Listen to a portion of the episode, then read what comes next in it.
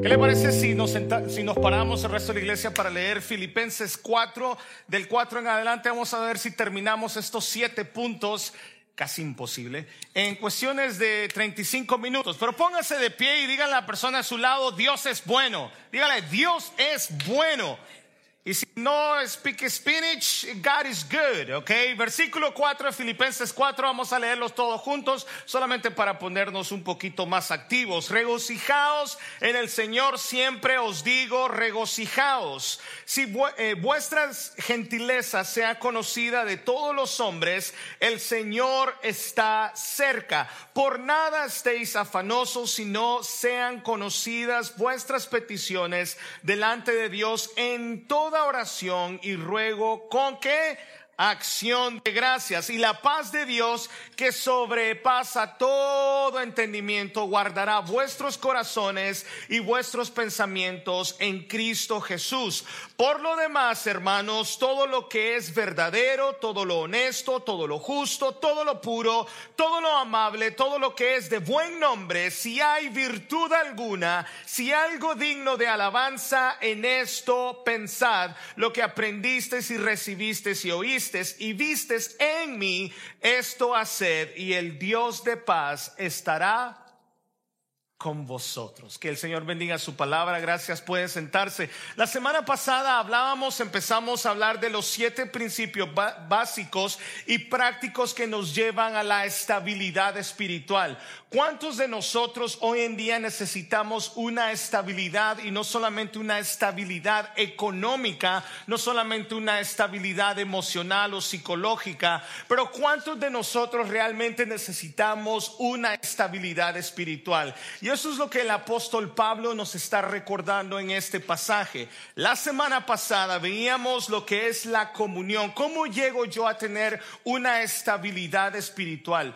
Todo lo necesitamos, todos debemos de estar firmes en la fe. Es algo que el apóstol Pablo repite mucho. Lo primero que veíamos la semana pasada es la comunión y apoyo del cuerpo de Cristo. Para aquellos que están escribiendo, comunión y apoyo del cuerpo de Cristo. ¿Qué tan importante la iglesia es? ¿Qué tan importante el cuerpo de Cristo es para nuestras vidas, para nuestra estabilidad espiritual? Usted necesita ser constante y fiel necesita asistir a la iglesia, necesita de sus hermanos, necesita del apoyo, necesita del cuidado, pero también decíamos la semana pasada, usted necesita también de la exhortación del hermano. Veíamos precisamente en Gálatas 6:12 y en Primera de Tesalonicenses 5:14 dice Gálatas 6:12, hermanos, Aun si alguno es sorprendido en alguna falta, vosotros que sois espirituales, restaurarlo en un espíritu de mansedumbre, mirándote a ti mismo, no sea que tú también seas tentado, llevad los unos las cargas de los otros y cumplir así la ley de Cristo. También dice el apóstol Pablo en 1 Tesalonicenses 5:14, y os exhortamos, hermanos, a que amonestéis a los indisciplinados, animéis a los desalentados, sostengáis a los débiles y seáis pacientes con todos. Hermanos, la iglesia, el cuerpo de Cristo es importante para cada uno de nosotros. La Biblia a nosotros nos fortalece, pero también nos exhorta, también nos disciplina y eso es muy importante para nuestra estabilidad. El segundo punto es mantenga el gozo. Mantenga el gozo. Dígale a la persona, mantén el gozo. La persona que está a su lado, mantén el gozo.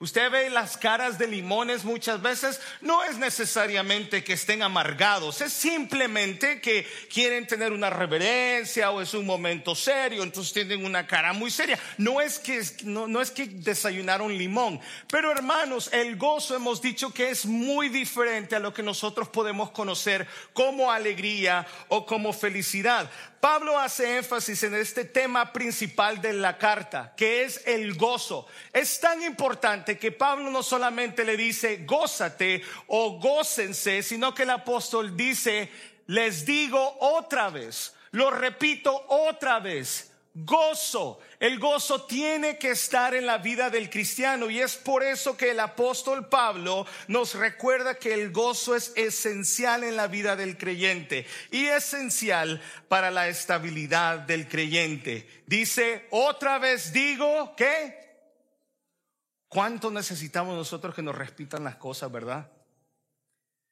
Por lo menos a nuestros hijos les tenemos que repetir las cosas. No una, sino dos, sino tres, sino cuatro, sino cinco, sino seis, sino siete. Ya cállate, cállate, que me desespera. Tenemos que repetir las cosas tantas veces cuando algo es tan importante para nosotros, lo debemos de repetir. Y para Pablo en este momento nos está recordando a nosotros que debemos de gozarnos. Hermanos, qué difícil es gozar cuando, cuando estar gozosos cuando las cosas no marchan bien. ¿Siente usted el gozo cuando pierde su trabajo? ¿Siente usted el gozo cuando está enfermo? ¿Siente usted gozo cuando su matrimonio está en crisis? ¿O simplemente usted no hay una razón para estar gozoso? Y para los filipenses, recordando lo que hablábamos la semana pasada, sufriendo persecución, casi división en la iglesia, los falsos, los falsos eh, eh, maestros, los enemigos de la cruz, Pablo aún en medio de la crisis nos manda, no es una sugerencia, no es un consejo, sino que es un mandato. Otra vez os digo, regocijad. Pastor, pero estoy en problemas. Pastor, no tengo plata en el banco. Pastor, no sé qué hacer en esta situación. Otra vez os digo, regocijad. El problema son dos cosas que nos presenta Pablo. Uno es que la definición de gozo la tenemos mal. El segundo problema es que no entendemos el gozo porque no hemos conocido a Dios correctamente. Y esto lo enseña Pablo muy bien. No es fácil encontrar lo positivo en las situaciones. Hay cosas que realmente no nos inspiran, no, nos inspiran gozo y muchas veces las personas también no nos dan esperanzas. Pero Pablo, mi querido hermano, nos manda a gozarnos. Ahora recuerde lo siguiente, el gozo no es un sentimiento. Probablemente muchos de ustedes están, pastor, ¿y cómo, le hago? ¿Cómo le hago para estar gozoso? Dígame, ¿cómo le hago? ¿Cómo, cómo, dónde compro ese sentimiento? No es un sentimiento, el gozo es una plena confianza de que Dios controla todo lo que pasa en mi vida, que es para mi bien y para glorificarle a Él. Es diferente. El gozo es saber también que Dios ha prometido algo y si Dios eh, prometió algo, Él va a cumplir. El gozo se basa en que yo tengo un Dios todopoderoso, un Dios que envió a su Hijo a morir por mí y es lo que me da esperanza, ya que la muerte lo único que hace es tirar mi alma a los brazos de mi Salvador. Ese es gozo, esa es esperanza. Y Pablo dice, ey, ey, ey, ey, ey, goces el Señor porque su confianza no está puesta en las cosas terrenales. ¿Recuerda lo que hablábamos el día de ayer? Una vez, una vez más os digo, regocijaos. Vean lo que nos dice Santiago 1 del 2 al 3 y primera de Pedro 1, 7. No es un sentimiento, es una plena confianza de que Dios controla, controla mi vida y que todo pasa para mi bien, para nuestro crecimiento y para glorificarle a Él. Hermanos míos, tened por sumo gozo cuando os halléis en diversas pruebas sabiendo que la prueba, ¿qué dice? Sabiendo que la prueba de vuestra fe produce, ¿cuántos de ustedes oran al Señor para que le dé paciencia? Tenga cuidado, tenga cuidado. Porque usted le dice al Señor, Señor, mira al muchachito arrastrado en el piso, Señor, dame paciencia. Más está el bichito en el piso más se va a arrastrar en el piso. Señor, paciencia, más dificultad. Y aprenda algo, no le diga al niño, no corras, mejor dígale, camina. Dígale qué tiene que hacer y no se, no se, eh, no se preocupe tanto en qué no debe de hacer. Porque nosotros decimos, no hagas, pero no enseñamos qué tienen que hacer. Entonces, e, es un pequeño, un pequeño, una, una pequeña, un pequeño paréntesis. Vea lo que nos dice 1 Pedro 1.7. Para que sometida a prueba vuestra fe, mucho más preciosa que el oro, el cual, aunque perecedero, se prueba con qué? ¿Con qué? Con fuego, sea hallada en alabanza, gloria y honra cuando sea manifestado Jesucristo. Mi hermano, si una cosa es necesaria para nosotros son las pruebas. ¿Y cuántos tenemos pruebas? ¿Y cuántos las necesitamos? Sin embargo, el apóstol Pablo dice, una vez más, otra vez os digo, regocijaos. Las palabras o la palabra que Pablo utiliza es que Pablo espera que nosotros practiquemos constantemente a pesar de nuestra condición material. La estabilidad espiritual se relaciona directamente, escuche bien esto, la estabilidad espiritual se relaciona directamente con la manera en que una persona piensa acerca de Dios.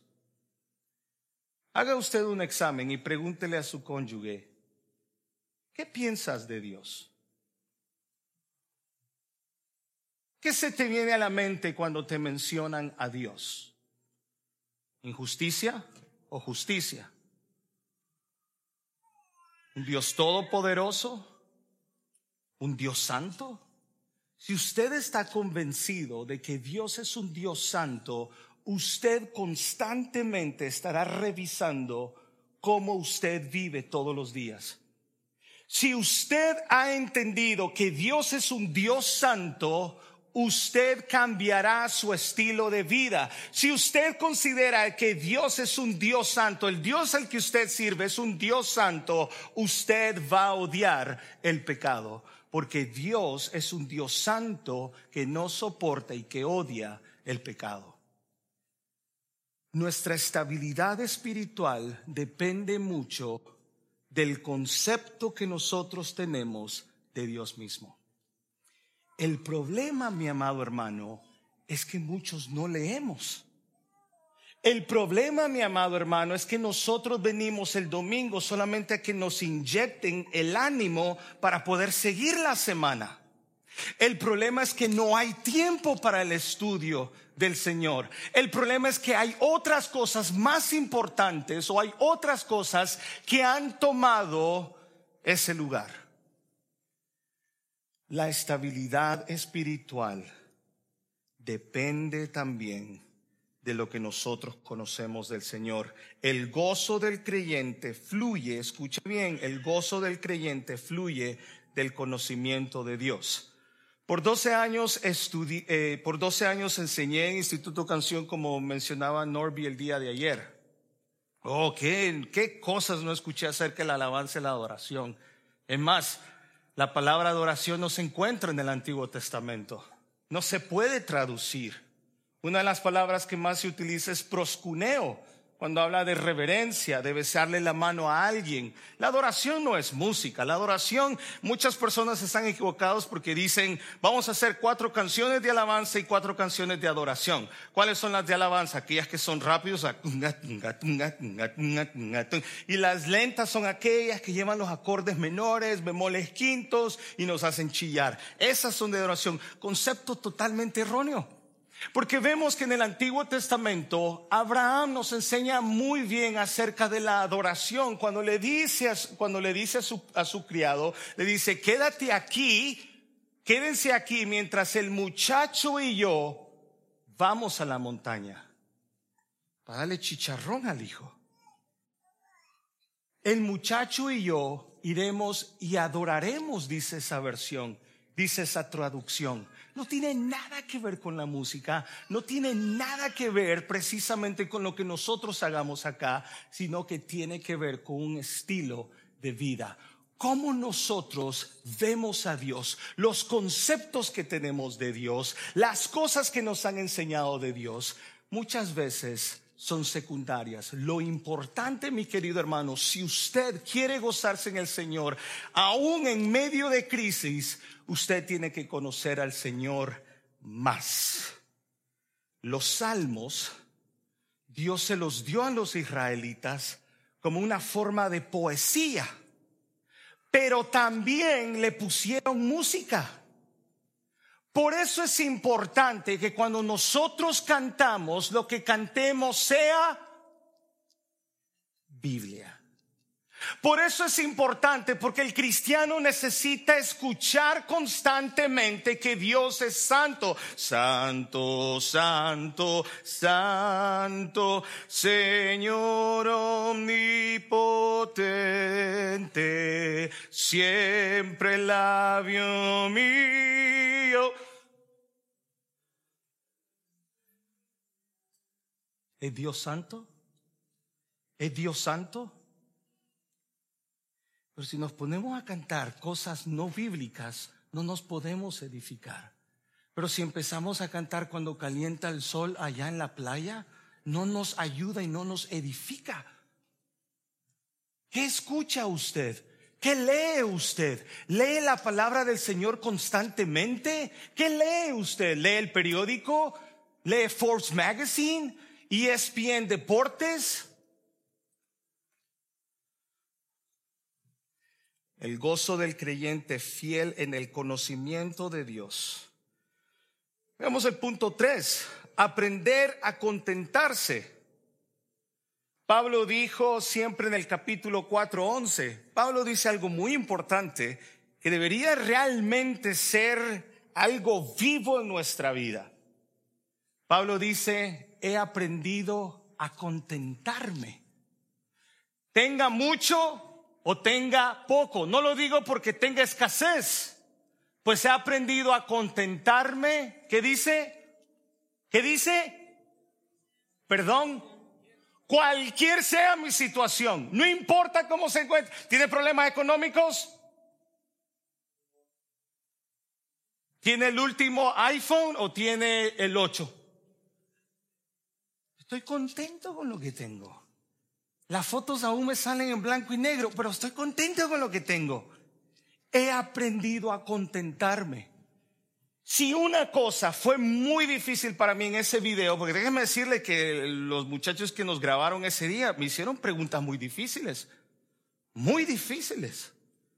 La más difícil fue, ¿qué esperas tú qué, o qué esperas de la iglesia en los próximos cinco años? Wow wow, qué difícil. Y después llegué a la conclusión que no es lo que yo deseo, sino lo que Dios manda. No es lo que Alex Rodríguez quiere. Le podríamos decir dentro de cinco años, mil personas, ¿te parecen? ¿Seis pastores, te parecen? ¿Ocho directores de alabanza? Allá no te gustó, ¿cierto? Allá no te gustó, ahí no. Nada más quieren que sus chicharrones los, de él acá. Podríamos desear eso, pero eso no es lo que el Señor nos está mandando para Iglesia Bautista Los Rocos en los próximos cinco años. Que usted esté contento en donde se encuentra. Que usted esté contento con lo que tiene en este momento. Y una vez más, lo que decíamos el día de ayer, tenemos y queremos más. Tenemos y queremos otro. Los zapatos altos están en rojo, pero los encontramos en blanco y los encontramos en negro y hay que comprarlos todos, aunque nunca me los ponga. Contento con lo que tenemos. He aprendido a estar contento.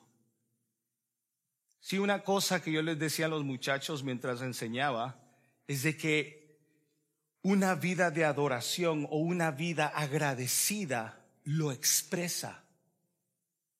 Y no solamente dentro de la iglesia, y no solamente cuando cantamos, ¿verdad? Porque podríamos cantar y hacer monos y todo, y salimos tristes.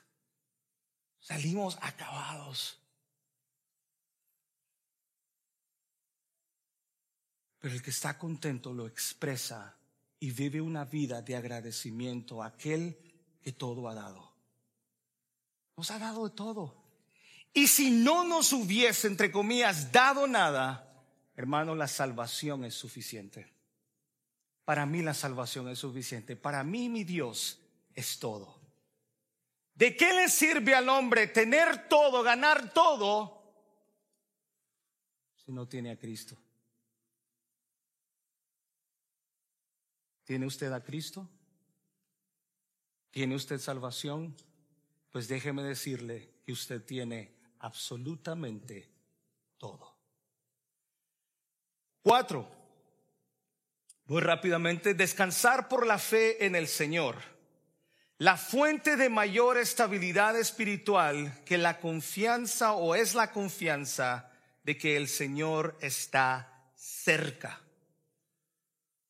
Muchas personas o muchos teólogos agarran esta palabra, que es la palabra en griego engus, que es cerca, puede usarse en tiempo y espacio.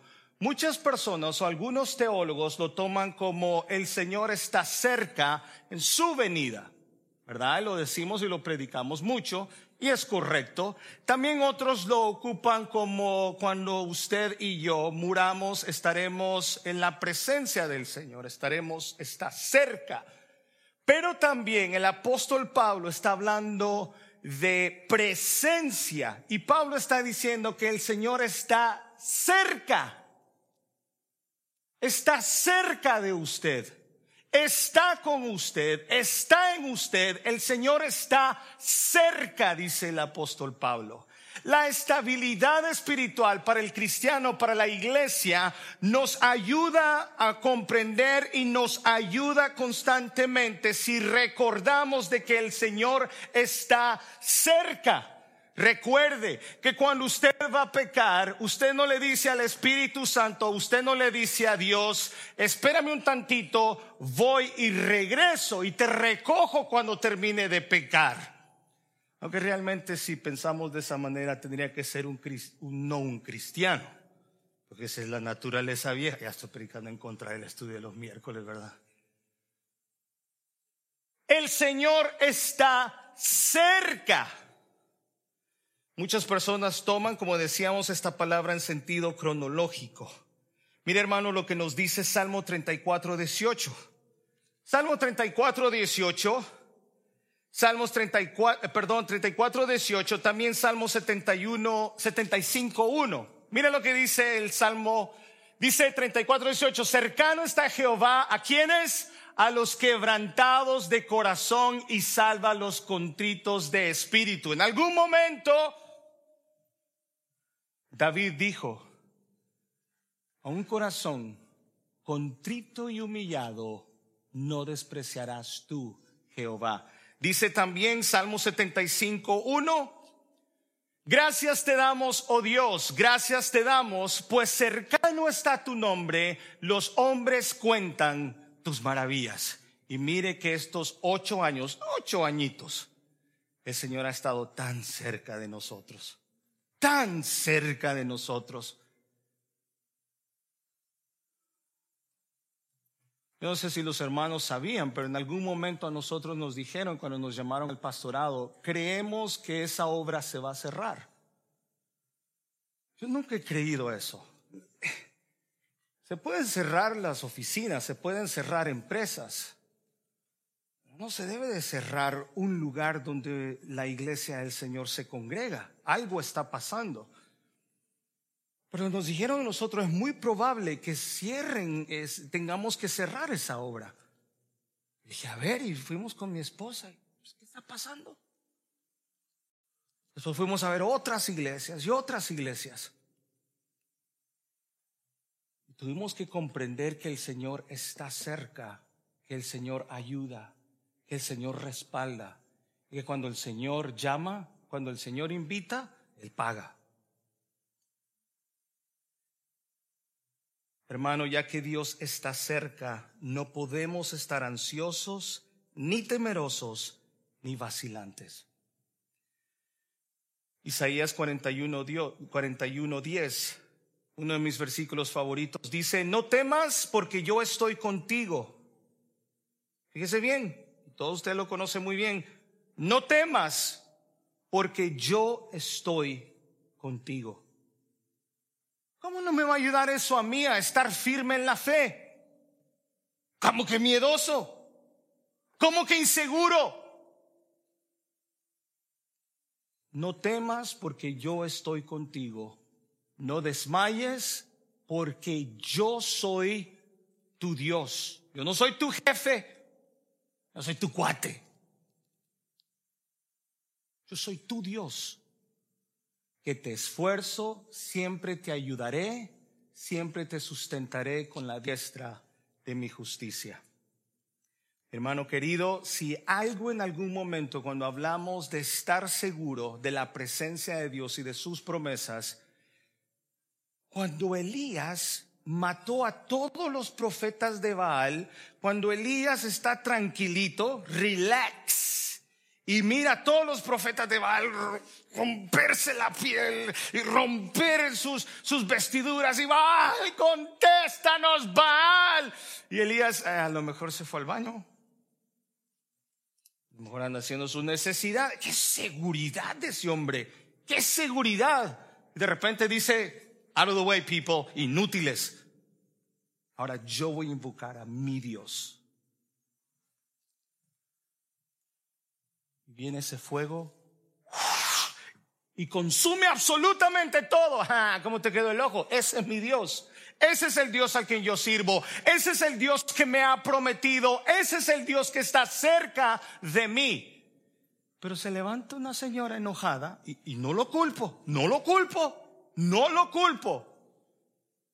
Se enoja una señora y le dice, mañana yo te mato. Cuando una mujer se enoja y le dice, te ahorco, no llegue a la casa por una semana. Solo faltó una amenacita así y se va a esconder. Se escondió. Se escondió y de repente, Señor, quítame la vida. Señor, me quiero morir. Inestabilidad espiritual. No estar seguro o olvidarse de los favores, olvidarse de la misericordia, olvidarse de la presencia de Dios en mi vida. ¿Cuántas veces usted ha estado en crisis y dice, Señor, me quiero morir? No, eso nada más quería añadirlo para no perderlo.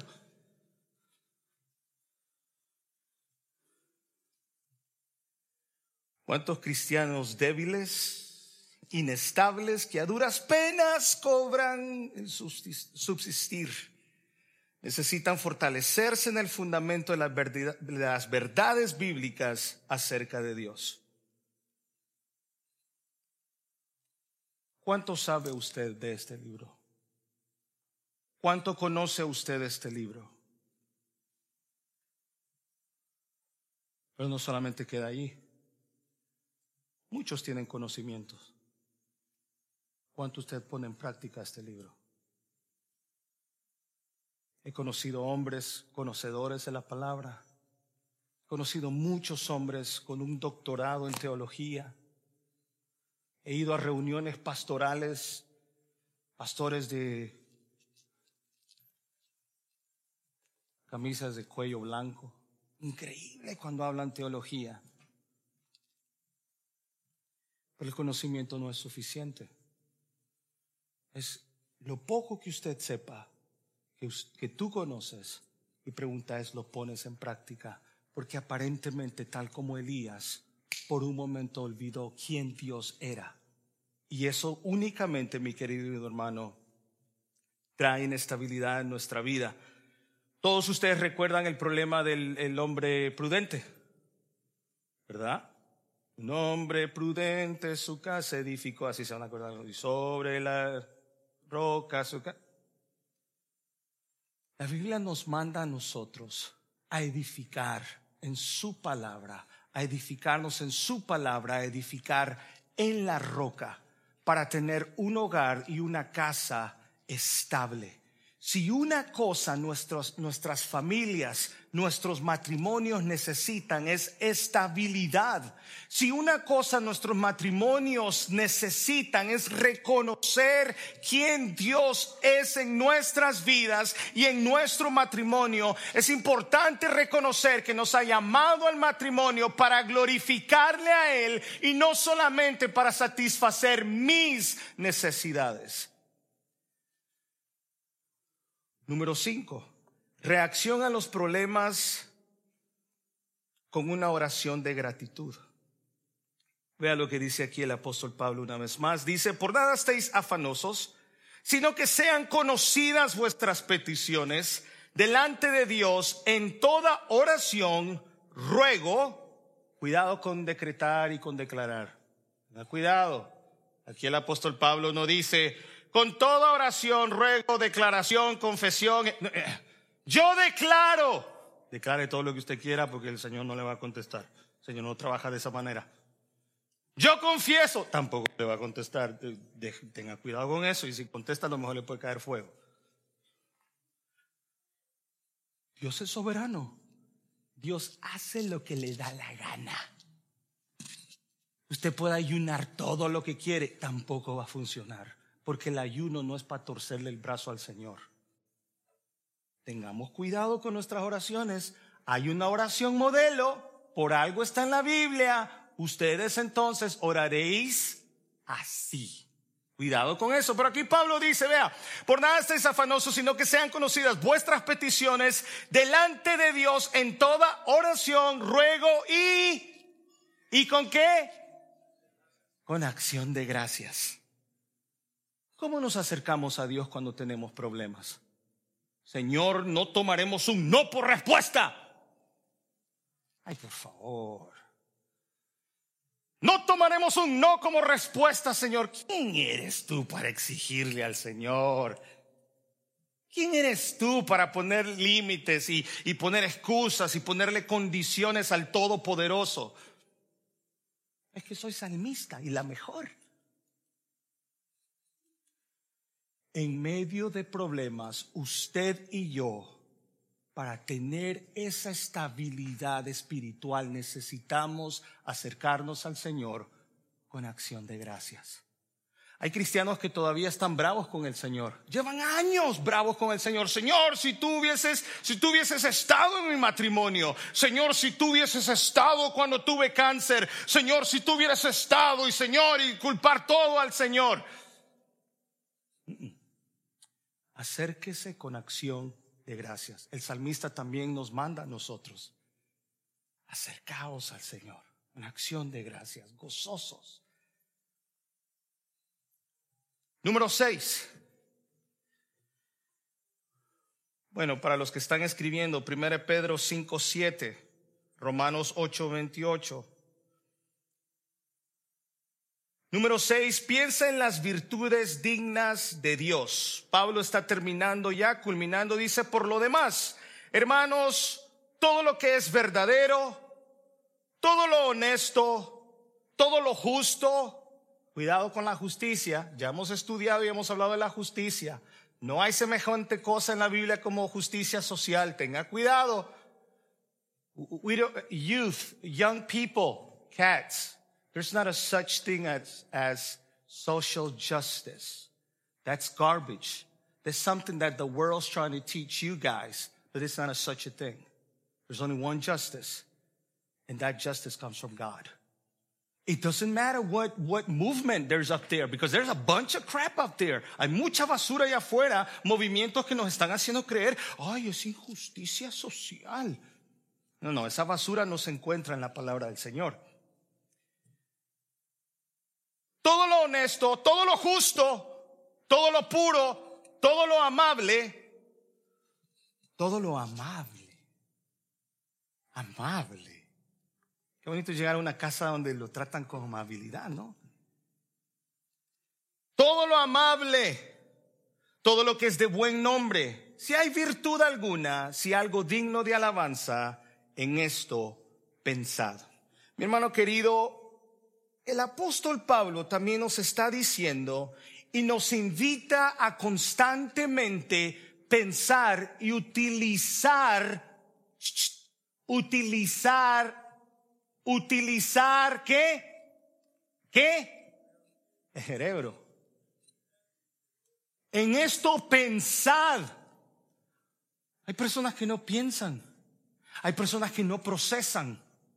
Decía mi hermano aquí, amado, decía, Pablo nos invita a cantar con, con entendimiento. ¿Piensa usted lo que está cantando? ¿Revisamos nosotros las canciones que cantamos? ¿Son bíblicas las canciones que nosotros cantamos o solamente porque los acordes están bonitos? Suena bonito, la vamos a cantar. ¿Cantamos con el entendimiento? ¿Realmente cantamos Biblia o cantamos herejías? Pero también dice, oremos con entendimiento. Caemos una vez más a la oración. Pablo dice, en esto pensar. El problema es, una vez más, nuestros jóvenes están tan emproblemados, tan emproblemados, pero tan emproblemados, nuestros jóvenes, todavía creo yo que como padres no hemos llegado a desintoxicar a nuestros hijos, porque algunos todavía andan celebrando los movimientos que hay afuera.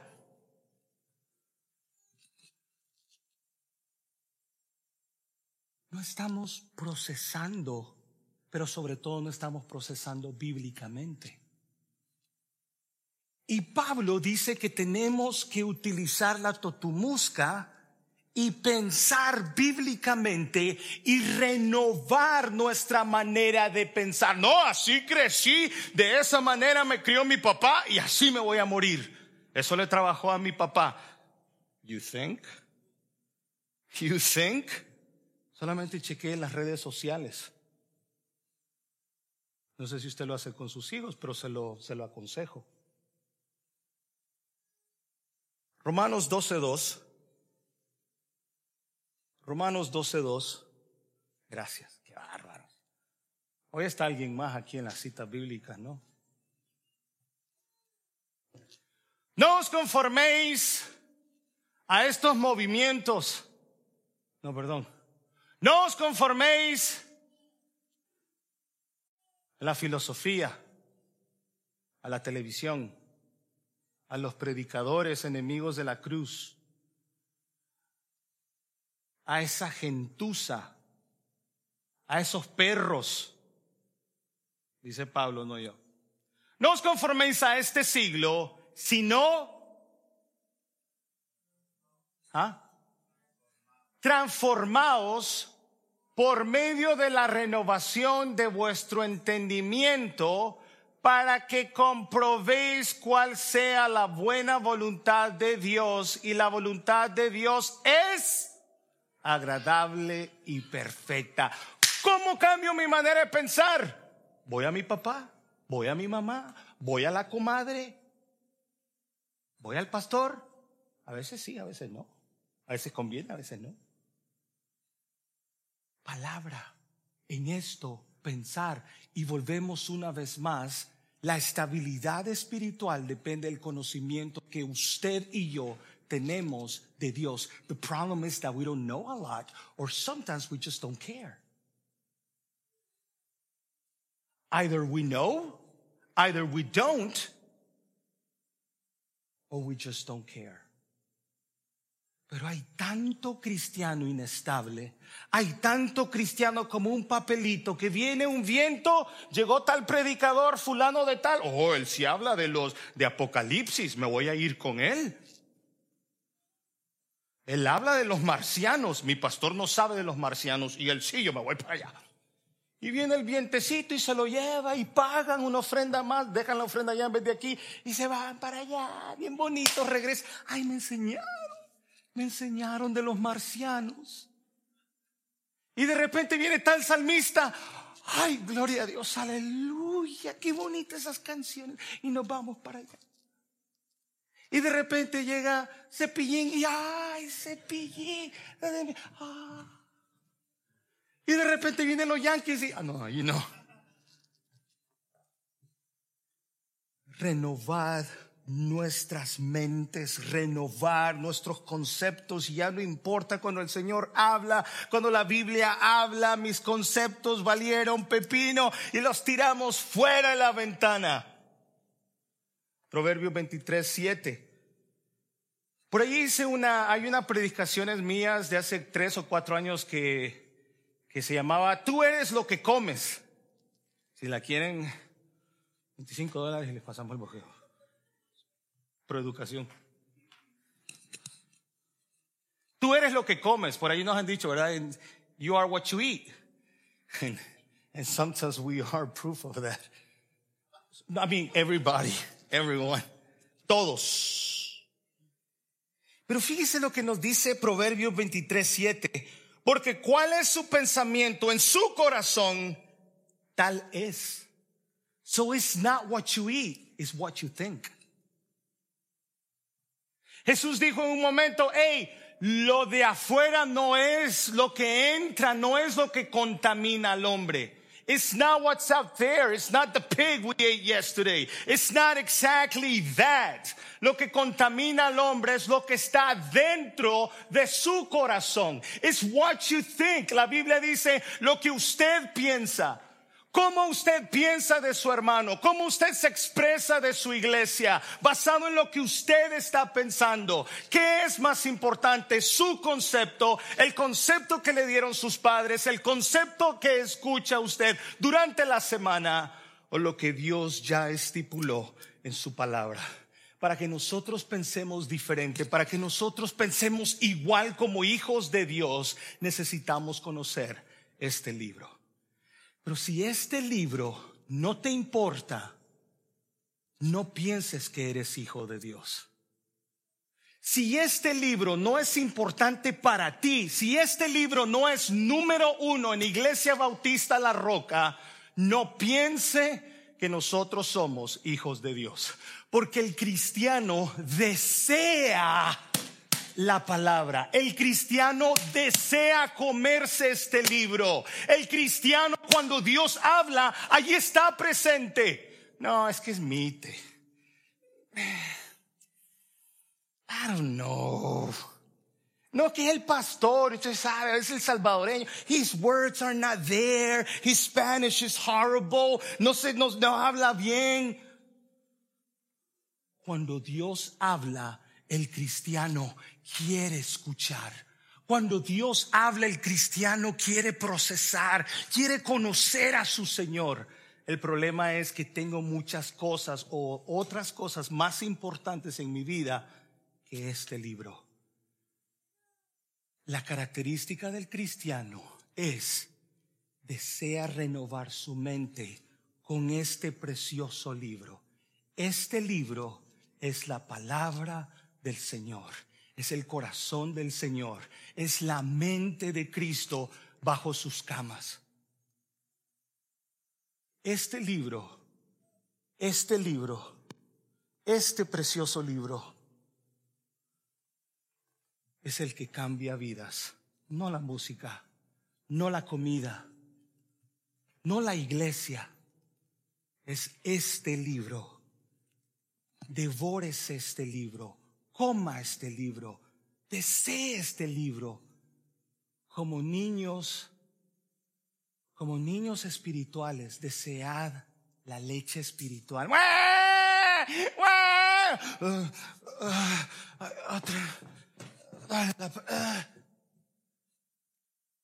Este libro es todo para la Iglesia Bautista La Roca. Y de ahora en adelante, todo lo vamos a hacer, no como diga Marco Huet no como diga Juan, vendémelas. Lo haremos como este libro dice. Pero usted necesita, usted y yo necesitamos renovar nuestra mente y devorar este libro. Pablo nos dice que nosotros debemos de pensar en las virtudes dignas del Señor, utilizar nuestra mente y reconocer quién Dios es. Con esto termino. Puede decir amén. ¿Me le tomaron foto? ¿Quién dijo? Los que son miembros, por favor, regresen sus membresías. Qué bárbaros. Agradezcan que no los vi. Ahora estoy hablando con aquellos que no son cristianos. Aquellos que no entienden porque a veces levantamos las manos y cantamos, desentonados pero cantamos. No, yo estoy hablando. Para aquellos que dicen, no entiendo lo que está diciendo. Bueno, hay pasajes para usted también. O para aquellos que piensan que son cristianos. Porque déjeme decirle que eso es lo peor. Pero dijo un teólogo, no hay nada peor que un incrédulo, aquel que piensa que es cristiano y no lo es. Y hay, hay conceptos así. Yo soy cristiano. ¿Por qué? Mira cómo adora. La mente no salva, es reprobada. Voy rápido aquí. Romanos 8, 8 7. Romanos 8, 7. Déjame darle un anuncio, por favor. El miércoles a las 7 nos vamos a reunir con café. Muy bien, por cuanto los designios de la carne son enemistad contra Dios porque no se sujetan a la ley de Dios ni tampoco pueden. ¡Ojo! Son enemistad contra Dios porque no se sujetan a la ley de Dios. Hay personas que no pueden sujetarse a la ley de Dios. Hay personas que usted los, los exhorta, les enseña bíblicamente y no hay ningún efecto. Y esa es la preocupación de todo pastor. Se bajan del stage sudados, agotados y tristes porque creen que la Biblia no está haciendo efecto en la congregación. Usted le muestra a este tipo de personas lo que Dios dice y caminan igual. Usted enseña lo que Dios manda y piensan igual. Y dicen, no, eso no es lo que Cash Luna me enseña. No, no, no, eso no es lo que dice mi marido. No, no, es que usted no es de Cristo. Es que usted su mente está reprobada. Vean lo que dice también Romanos 8:5. Porque los que son de la carne piensan en la carne, piensan en las cosas de la carne. Pero los que son del Espíritu piensan en las cosas del Espíritu. Una mente carnal. Una mente que conduce a la muerte espiritual. Romanos 8:6, ahí mismo en ese pasaje. Vea lo que dice. Porque el ocuparse de la carne es que ¿De qué le sirve al hombre tener todo, todo, todo, todo si pierde su alma? Porque el ocuparse de la carne es muerte, pero el ocuparse del espíritu es, oh, ¿cuánto necesita paz? ¿Cuántos de nosotros necesitamos paz? Esta nación necesita paz. Está tan dividida. Una mente enemiga de Dios. Romanos 8:7, Colosenses 1:21, 1 Corintios 2:14. Por cuanto los designios de la carne son qué? Enemistad contra Dios. Ah, este ya lo dijimos, perdón. Porque no se sujetan a la ley de Dios ni tampoco pueden. Siguiente, 1.21. Colosenses 1:21. Y a vosotros también que erais en otro tiempo extraños y enemigos en vuestra mente, haciendo malas obras, ahora os ha reconciliado. Vámonos a la a, la ceguedad, la verdad espiritual. Según Corintios 3, 14. Hay unos ciegos, ciegos espirituales, pero el entendimiento de ellos se embotó. Porque hasta el día de hoy, cuando leen el antiguo pacto, otras versiones dicen, cuando leen la ley de Moisés, les queda el mismo velo no descubierto, el cual por, el cual por Cristo es quitado. Hay personas una vez más que usted predica, predica, predica, predica, predica, predica y salen igualitos. Igualitos. ¿Qué está pasando? ¿Qué está pasando que se lanza la semilla y viene el diablo y la roba o no cae en buena tierra? Pastor, ¿qué espera en los próximos cinco años? Que cuando se predique la iglesia o las personas cambien, que piensen en la santificación, que piensen en la consagración, que piensen en el servicio, que piensen en el prójimo, que empiecen a amar a Dios por sobre todas las cosas. Pero Hay mentes cegadas. Cegados por Satanás, según Corintios 4, 4. Hijos de Dios no son, a lo mejor son primos de Satanás. Según el o hijos de Dios, dice, perdón, hijos del diablo, dice la Biblia. Según Corintios 4, 4 en los cuales el Dios de este siglo cegó el entendimiento de los incrédulos para que no les resplandezca la luz del Evangelio de la gloria de Cristo, el cual es la imagen de Dios. Mentes vanas, Efesios 4:17. Ignorantes, Efesios 4:18. Corrompidas, Tito 1 del 15 al 16.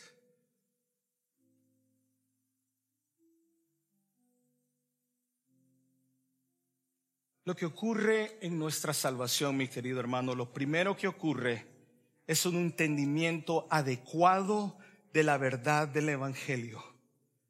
La fe involucra el pensamiento, la fe involucra que nosotros procesemos, la fe involucra que usted piense constantemente en esas virtudes.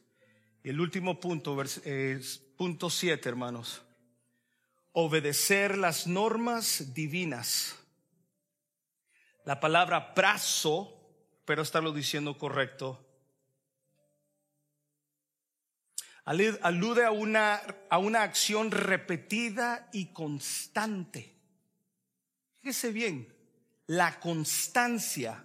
Una vida santa solo puede ocurrir cuando las actitudes y los pensamientos correctos controlan la carne. Se lo vuelvo a decir, una vida santa solo puede ocurrir cuando las actitudes y los pensamientos correctos controlan la carne.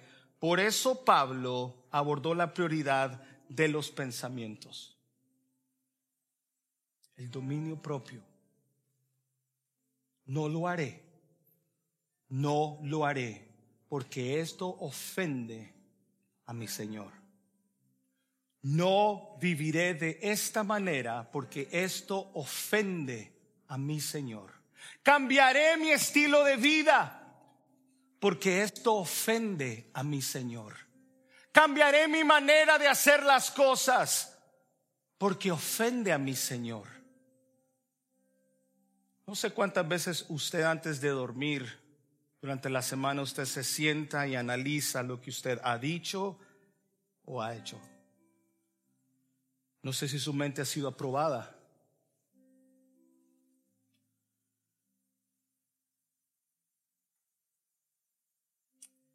Por último, Romanos 12, 21.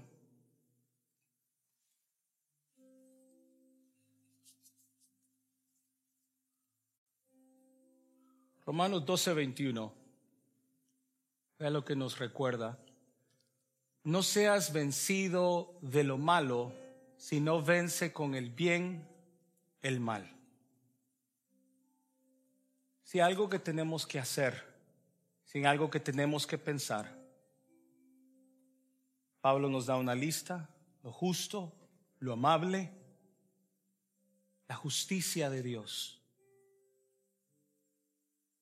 Not whatever movement is teaching us that is justice, is fair.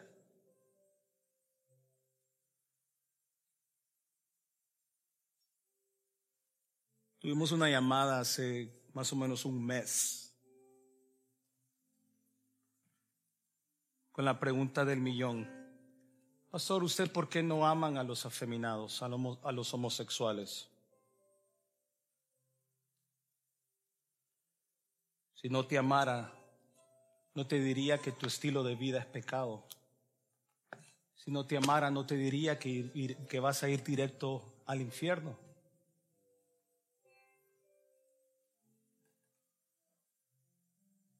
Si algo que la iglesia tiene que empezar a hacer